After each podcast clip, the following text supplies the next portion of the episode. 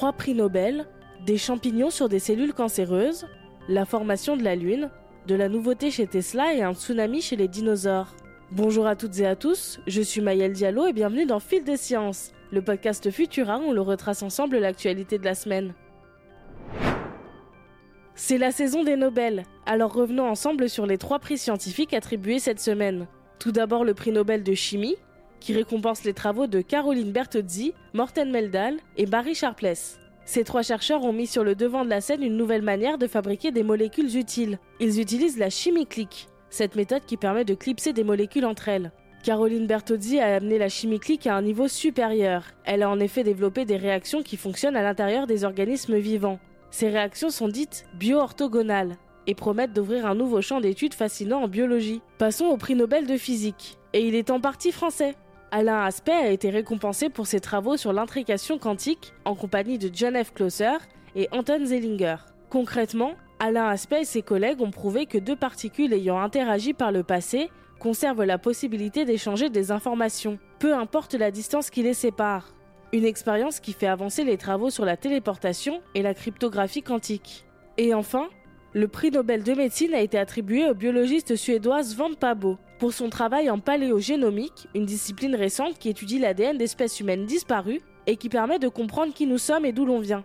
Il a ainsi démontré que nous avions échangé des gènes avec Néandertal et remis en question ce que nous croyions savoir sur l'évolution de notre espèce. Pour plus d'informations et pour suivre l'attribution des prix, rendez-vous sur Futura.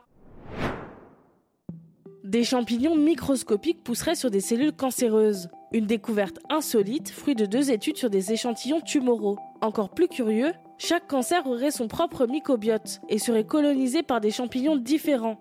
Dans le cas des cancers gastro-intestinaux, les scientifiques ont établi un lien entre une chance de survie du patient et la présence de levures dites candida dans les tumeurs. Cette découverte pourrait donc avoir son importance sur le plan clinique. Affaire à suivre. Un nouveau scénario sur la formation de la Lune.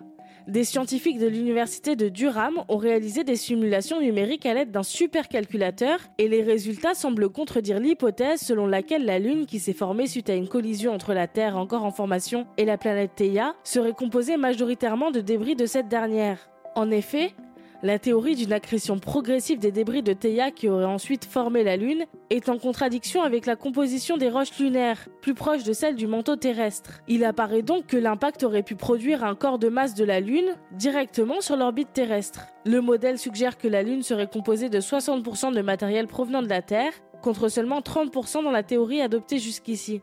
La Lune se serait donc formée bien plus rapidement que ce que l'on pensait, à partir d'un fragment imposant. Cela ouvre de nouvelles possibilités de réflexion concernant la composition et la structure de la Lune, mais également sur les caractéristiques de son orbite. Ça y est, le teasing prend fin. Et Elon Musk a présenté deux prototypes de nouveaux robots humanoïdes, dont le très attendu Optimus. Durant la présentation, un robot appelé Bumblesea s'est avancé sur la scène et a salué le public. Une vidéo le montrait également en train de simuler la livraison d'un colis dans les locaux de Tesla, puis d'arroser les plantes. Quant à Optimus, loin d'être abouti, il est encore incapable de marcher. Ce robot pourrait, selon Tesla, être commercialisé d'ici 2027 et coûter moins de 20 000 dollars d'après le CEO. Au programme, une IA développée de manière à pouvoir discuter naturellement à des systèmes de sécurité pour éviter qu'elle se retourne contre les humains. Découvrez la vidéo montrant ces deux prototypes sur scène sur Futura et écoutez notre épisode de Vitamine Tech sur Optimus Prime pour en apprendre plus sur ce robot. Et enfin, de nouvelles recherches confirment que l'astéroïde qui a mis fin au règne des dinosaures il y a plus de 60 millions d'années était accompagné d'un tsunami avec des vagues allant jusqu'à 1,5 km de hauteur. Concrètement, pour vous fournir un ordre d'idée, ce tsunami aurait été 30 000 fois plus puissant que le tsunami qui a touché l'océan Indien en 2004. Les chercheurs situent le point de départ du tsunami à environ 2 minutes et demie après l'impact.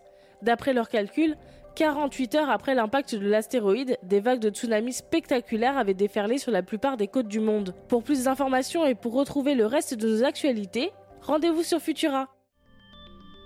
Et voilà pour cette semaine. Si cet épisode de Fil de Science vous a plu, pensez à vous abonner, à nous laisser une note et un commentaire pour soutenir ce podcast.